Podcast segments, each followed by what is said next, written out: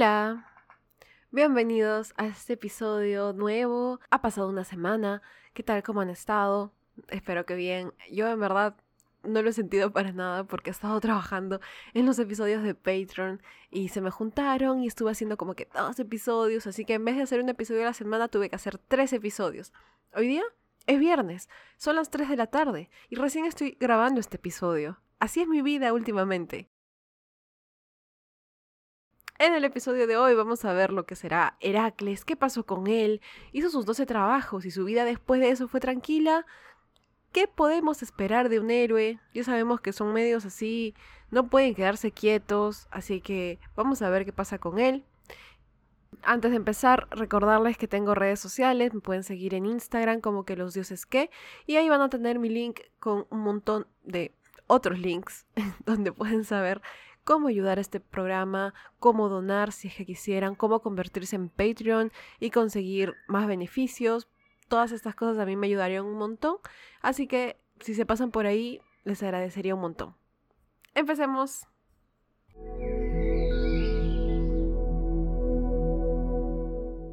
Empezamos entonces con este Heracles en su, nuevo, en su nueva vida, su nuevo periodo, su segunda vida, ¿no? Recordemos rápidamente que vimos los 12 trabajos de Heracles que fueron básicamente dados a él para redimirse de haber matado a su esposa y sus hijos por cosas de la vida o porque, bueno, Hera había infundido la locura en él. Ahora, Heracles es un hombre nuevo, ya no hay crímenes en su como que en su cinturón, como dicen. Entonces, ahora va a vivir correctamente, ¿no? Creo, creo que sí. En su primer viaje, Heracles conocerá a Euritos. Este rey había puesto una prueba contra todos los guerreros que intentaran o que quieren intentar vencerlo. La prueba consistía en vencerlo en el tiro con arco, en el cual él era experto. Este rey además había puesto un premio para aquel que gane.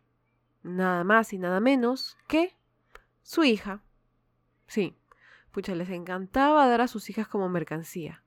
Dar esta vaca, no.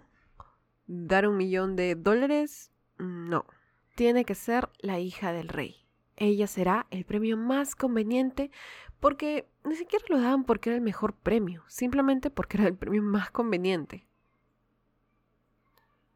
Así, Heracles se apareció en el lugar y se presentó a este reto estaba pasando por ahí y dijo, uy, mira, justo están sorteando a una, a una mujer, así que vamos a ver qué ondas. Sin mucho problema, él logró vencer al rey, porque era Heracles, no le costaba nada.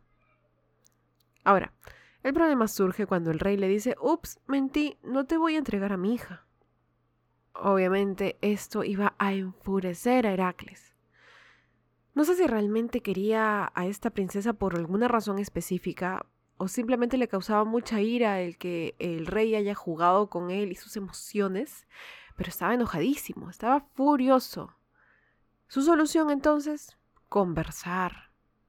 No, su solución fue explotar en cólera e irse contra el rey y contra su hijo Ifitos que no había hecho nada.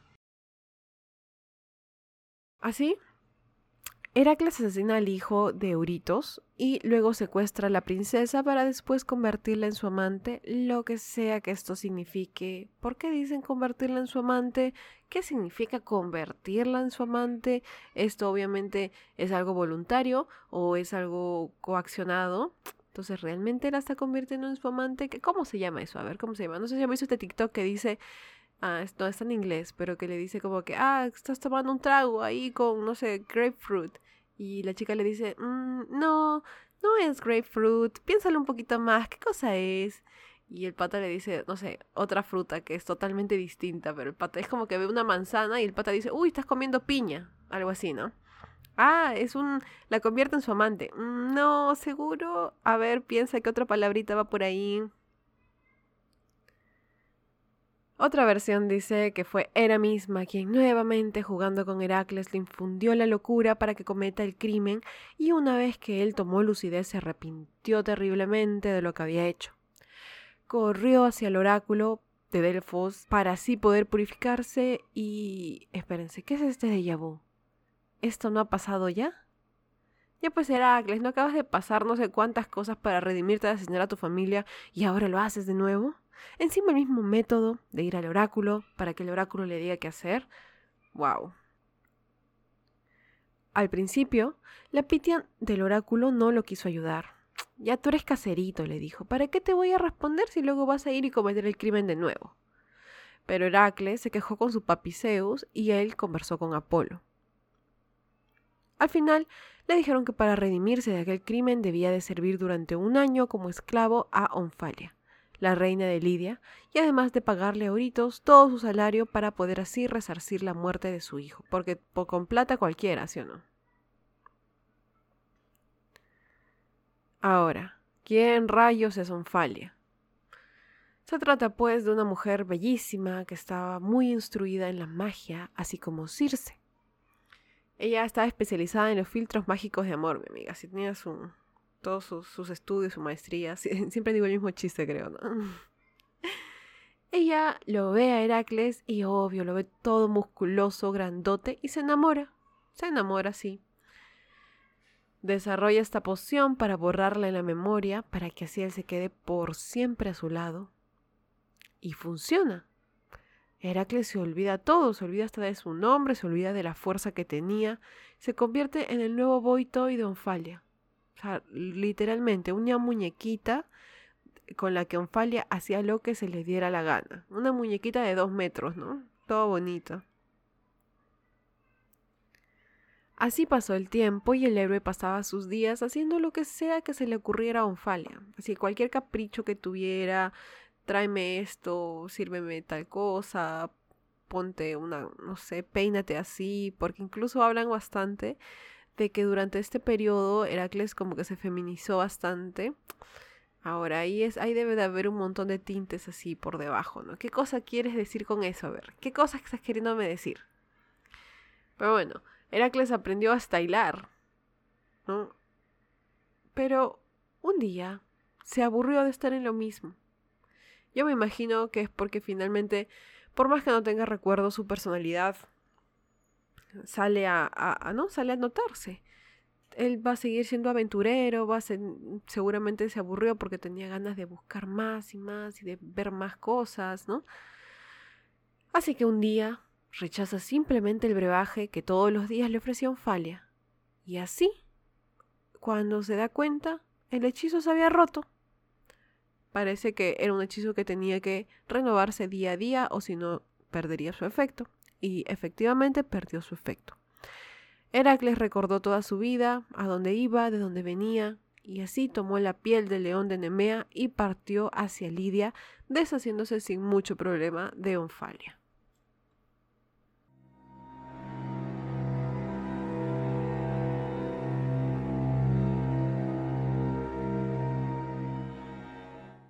tiempo más adelante y vamos a adelantarnos un poquito porque aquí hay unas cuestiones. Eh, Heracles se casa con Deyanira. Durante sus 12 trabajos, él tuvo que bajar al inframundo en una ocasión y ahí se encontró con Meleagro, quien muy amablemente le sugirió casarse con su hermana. Hola, ¿cómo estás? Habla, causa. Cásate con mi hermana, mano. Ay, ay, ay, chévere. Yo no, no me olvido, no me olvido. Y así hizo, ¿no? Supongo porque así hacían. Bueno, cada quien con lo suyo. Entonces, en una situación un poco rara, Heracles termina casándose con Deyanira a pesar de que ésta ya estaba comprometida con otra persona.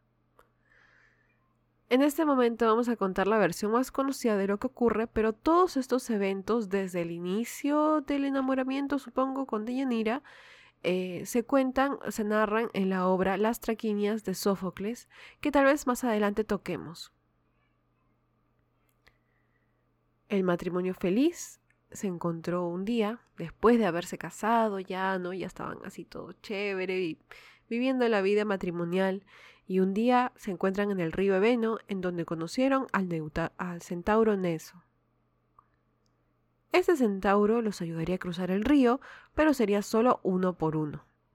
Primero pasó Heracles, y con eso no hubo ningún problema, todo chévere. Pero cuando le tocó a Deyanira, el centauro intentó violarla.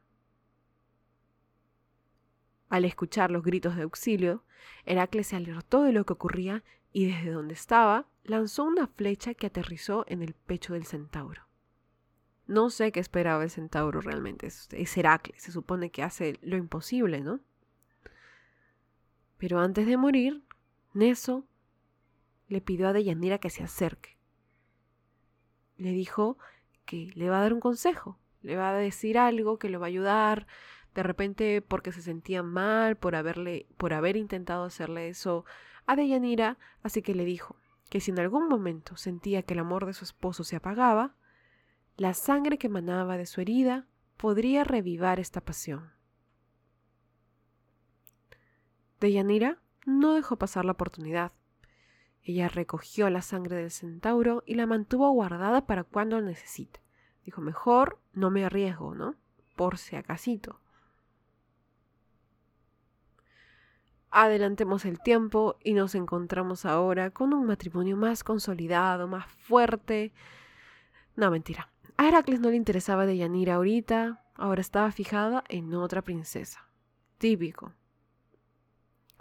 La cosa es que Deyanira andaba empaniqueada, así estresándose de que su esposo está enamorado de otra, de que si le está escribiendo, que por qué anda conectado tanto rato, que si le está mintiendo, cosas así, ustedes ya saben.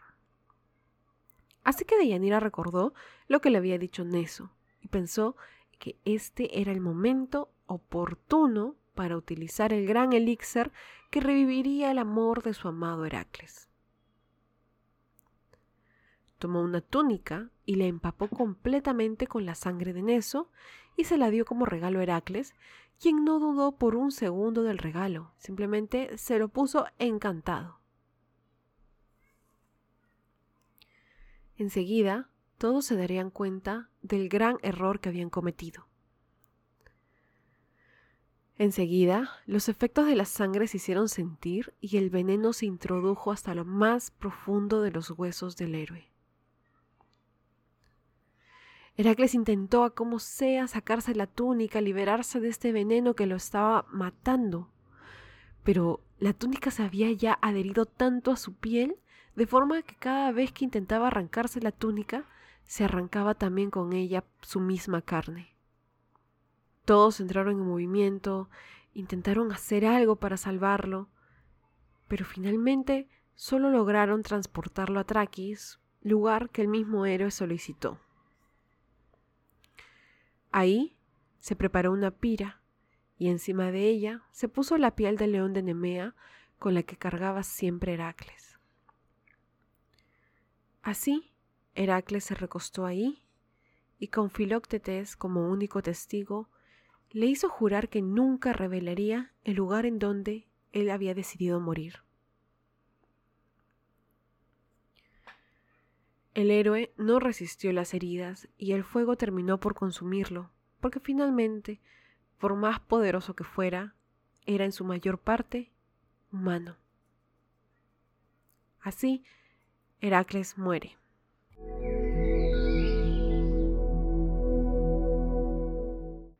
A partir de la muerte de Heracles, Filoctetes fue interrogado de todas las formas posibles. ¿Dónde está? ¿Dónde está la tumba? Él se esforzó muchísimo en no romper su promesa, pero finalmente no pudo cumplirla, y de manera indirecta indicó el lugar en donde Heracles se había incinerado. A raíz de eso, fue castigado ya sea por Heracles o por algún dios con una llaga en el pie, específicamente en el pie con el que él había indicado el camino. Y esta herida creció tanto que fue abandonado por todo aquel que intentó ayudarlo debido a la pestilencia y a la gravedad de esta herida. La parte mortal de Heracles se ha ido. El fuego se llevó todo rastro de ella. Pero recordamos que Heracles no es un simple humano. Zeus rescata a su hijo y lo asciende hasta el Olimpo. Encima, Heracles tenía tanta vara que hasta lo quisieron incluir como uno de los doce olímpicos. Pero él muy humildemente rechazó esta invitación. Más que nada porque ya eran doce dioses olímpicos, entonces si él entraba, alguien tenía que salir, y no, pues cómo van a despedir a un dios, qué vergüenza, ¿no? Así que se mantuvo en el Olimpo como un semidios.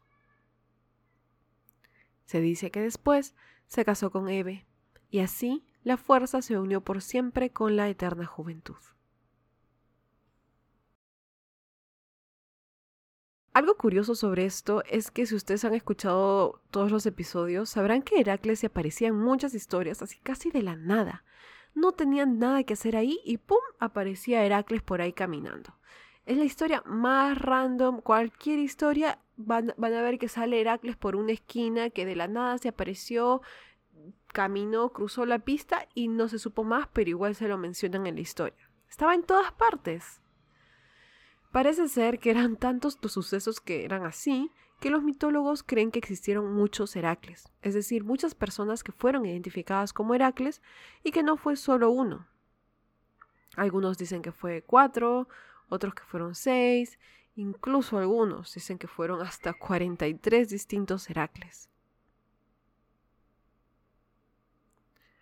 Después de la muerte del héroe, sus hijos colonizaron el Peloponeso y así fueron perseguidos nuevamente por el rey Euristeo. Y esto es de acuerdo a las versiones que mantienen con vida al rey Euristeo. Y así pues ellos tuvieron que irse de lugar en lugar. Hubieron un par de guerras, cositas ya que corresponden a los propios hijos. Em, pero sobre esto, sobre los hijos, se puede decir que Heracles tuvo hasta más de 100 hijos aunque con Deyanira solo serían cinco. Yolao, Tésipo, Gleno, Ótides y la única hija, Macaria.